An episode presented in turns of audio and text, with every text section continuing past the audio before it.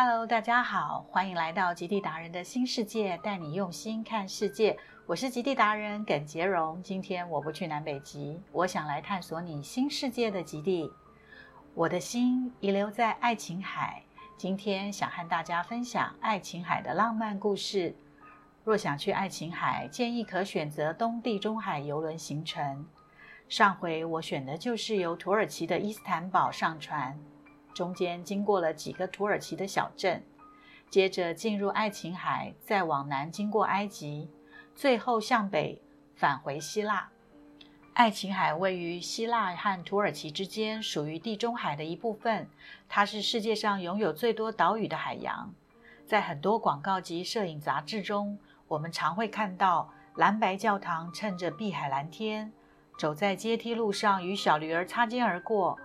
转角的每个角落，皆像似美丽的明信片一般。落日夕阳衬托着海滨风车，真是令人神往。在爱琴海上，圣托里尼岛的费拉小镇令我印象最深刻。我们可以搭缆车去旧港，与爱琴海做近距离的接触。这里还有一条驴子大道。以前货物来到旧港，商人以驴子帮忙运东西上来。不过现在物资都改从马路的新港过来，所以旧港这边的驴子就变成在观光客上山的交通工具了。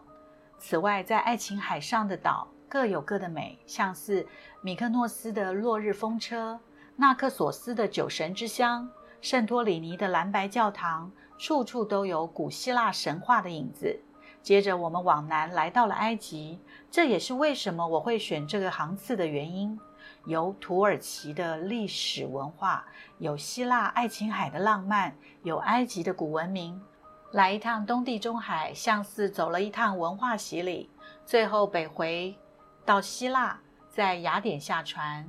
雅典常常出现在古希腊神话里，因为战神雅典娜是他的保护神，这也是这个城市名字的由来。传说当时战神雅典娜和海神波塞顿两人。争夺想要成为这个城市的保护神，在争夺之下，请众神之王宙斯来裁决。宙斯决定，谁能给人类一样最有用的东西，就能成为这个城市的保护神。海神波塞顿给了一匹象征战争的战马，而雅典娜则是给了一棵结实累累的橄榄树。人们一看到结了果实的橄榄树，都欢呼了起来。于是雅典娜就成为了星辰的保护神，也成为雅典名字的由来。而橄榄树也成为雅典的市树。日前，雅典卫城已经修缮好了，这可说是古代希腊的代表。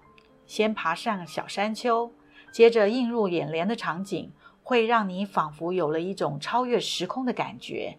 眼前是拥有两千余年历史的帕德嫩神庙及历史群基。相信你绝对不会感到陌生，反而有一种亲切感。传说中的神殿就在眼前。在恋人之路中，也特别挑选了这一桩古希腊神话的爱情故事。首先，我们来说说爱琴海名字的由来。爱情这个字的由来是来自于一个国王的名字，这个国王叫做 Agus，是一个雅典国王。在海的对面是克里特岛王国。克里特岛国王每年都必须要向海神波塞顿献上贡品。有一年，国王承诺要献上美丽的白公牛，但后来觉得白公牛太美了，于是就占为己有，改以普通的公牛祭祀。海神大发雷霆，施展咒语，让皇后和公牛来个人兽交配，于是生下了怪物牛魔王。国王发现后，只好命令工匠建立一座迷宫，让这只牛头人身的牛魔王住在里面，以囚犯俘虏作为供给他的食物。当时雅典王国和克里特王国在打仗，雅典王国因为战败，克里特王国要求每九年都必须进贡给克里特王国七对少男少女，作为献祭牛魔王的贡品。这一年。雅典王子铁修斯计划打倒牛魔王，将自己混入七队的少男少女中，并和父亲约定，当他的船回航时，若是成功而归，就会将原来挂着黑帆改为白帆。当铁修斯王子拜见克里特国王时，一旁的克里特公主雅瑞德尼对铁修斯王子一见倾心，于是命令工匠教授求生之道，并将破解迷宫的方法偷偷地告诉了铁修斯王子，并暗中塞给铁修斯一团线球和一把魔剑，告知要先把线球一端系在门口一根廊柱上，然后放线进入迷宫寻找怪物。用魔剑一剑刺杀死牛魔王，逃脱时沿着线寻原路即可走出迷宫。铁修斯如愿地打倒了牛魔王。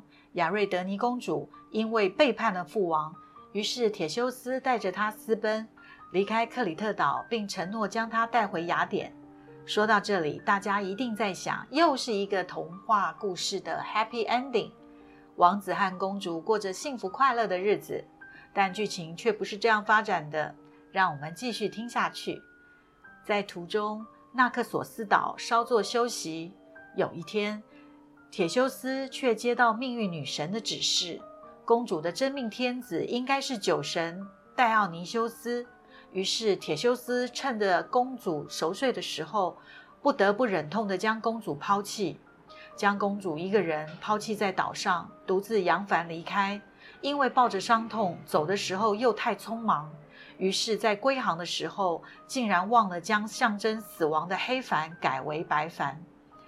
他的父亲雅典国王艾格斯在岸上远远地见到了黑帆，悲痛之余跳海自尽，于是将这蔚蓝的海命名为爱琴海。这就是爱琴海名字的由来。虽然不是浪漫的爱情故事，但父子情深的亲情。也让人热泪盈眶。可怜的公主被遗弃在荒凉孤岛的海岸上，独自伤心哭泣。酒神戴奥尼修斯对公主一见钟情，安慰了绝望的公主，治愈了她受伤的心。因同情而爱上了她，给予了她爱情，赐予她皇冠，并对她怜爱有加，结为了夫妻。只可惜公主不久就仙逝。羽化成仙，伤心的酒神将自己曾送给爱妻的王冠抛向天空，即成为了挂在天边的星座北冕座。而铁修斯回到雅典后，也继承了王位，立下了许多的英雄事迹。这就是恋人之路塔罗诉说的二十二个经典的爱情故事之一——胜利，即是以酒神的爱情故事为背景。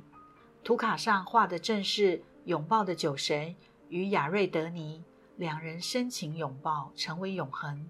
巧妙的是，女主角将握着一个线头的左手悄悄地放在背后，也意味着雅瑞德尼终于放下了原本紧握在手中的绳索，让前任随风而逝，象征着酒神的爱护，让雅瑞德尼公主懂得包容。包容了前男友的不告而别，放下执念，让爱拓展了他的心。胜利其实是战胜自己。当一个女子被男友抛弃时，她的心是如何的悲伤？他可能不止一次的责难自己，一定是自己的条件不够好，不够独立，太依赖，不够美丽，不够温柔，不够体贴，等等诸如此类的，或者是无语问苍天。为什么他要这样对我？不是说好要执子之手，与子偕老吗？再多的责难，失恋的他永远不知道心上人为什么要离开。再多的为什么，也找不到他要的答案。他的心中只有一个念头：我是爱情的失败者，整天以泪洗面，让家人和朋友都不敢靠近，生怕不小心哪一句话又触到了他的伤心处。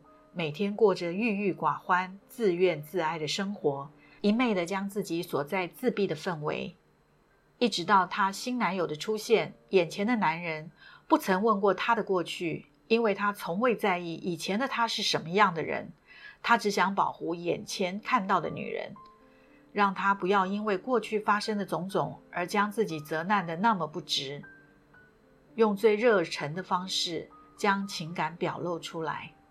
让他感受到温暖，重新对爱情燃起了希望。而那位一直占据他内心深处的前任，就像故事中的公主手中紧握的线头，此时该是放手的时候了。心中一百个自责，一千个为什么，都无法理解当初他为何背离的原因，何不就此放下呢？有一位朋友，就像故事中的公主，过惯了养尊处优的生活，沉浸在家庭幸福、人生美满的城堡里，丝毫没有察觉到婚姻潜藏的危机已慢慢在发酵中。看似在她的闺蜜眼里，实在为她担心。有时会稍微的提醒她要关心一下老公的工作作息、交往朋友，自己也要多走出家庭，才能够独立自主。但她只是微笑，觉得朋友多虑了。有老公在外打拼，我又何必要独立呢？直到有一天，老公突然提出离婚的要求，这晴天霹雳的打击让她无法面对现实。但老公心意已决，她才惊觉，原来自己活在自己以为的幸福城堡，但已远离社会职场的她，早就无法帮老公分忧解劳。这让她久久无法走出被离婚的伤痛。离婚后，她一切归零，从头开始。因离开社会太久，无法适应职场，多亏有位闺蜜，常常以无情的打击让她面对现在的处境，帮他突破困境，将他从绝望中拉出来，成功进入职场。唯有让自己振奋起来，战胜自己。婚姻虽已失败，但能走出伤痛，勇敢地走向人生下一个旅程，也是一种胜利。不久后，他重新投入职场，重拾自信。他说：“我由衷的感谢前任的背叛，自己才能从浑浑噩噩度日中蜕变成今日独立自主的新女性。但我并不恨她，因为她，我终于懂得什么是爱与包容。”也希望曾经失婚的朋友们能学会放下，战胜自己即是胜利。这一段话让我记忆深刻，感触良多。其实，所有的爱情关系都反映了我们与自己的关系。恋人之路的胜利，因为爱包容了因爱情所产生的爱恨情仇，最后胜利了，赢得了人生伴侣。若反映到我们与自己的关系，则是战胜自己的胜利，因为人生最强大的对手就是自己，使我们受伤最大的敌人就是隐藏在我们内心深处的自己。若是走不出自己给自己的枷锁，就很难战胜自己了，不是吗？每当静下来想想，人生就像天气一样，可预料，但往往出乎意料。生活本是不容易。经历过酸甜苦辣，会让我们更懂得珍惜，更了解，不论是爱情、亲情或是友情，真爱即是永恒，包容即是胜利。懂得爱与包容，让爱包容这个世界，你说呢？听别人诉说心路历程与故事是种享受与感动，你是否也有你的故事呢？愿意和我分享吗？今天我们就先聊到这儿，谢谢大家的收听，别忘了订阅频道并给节目评分五颗星，推荐留言，帮节目往前面的名次推推推哦。我也会亲自在节目里回复您的问题。我是杰荣，我们下次再会，拜拜。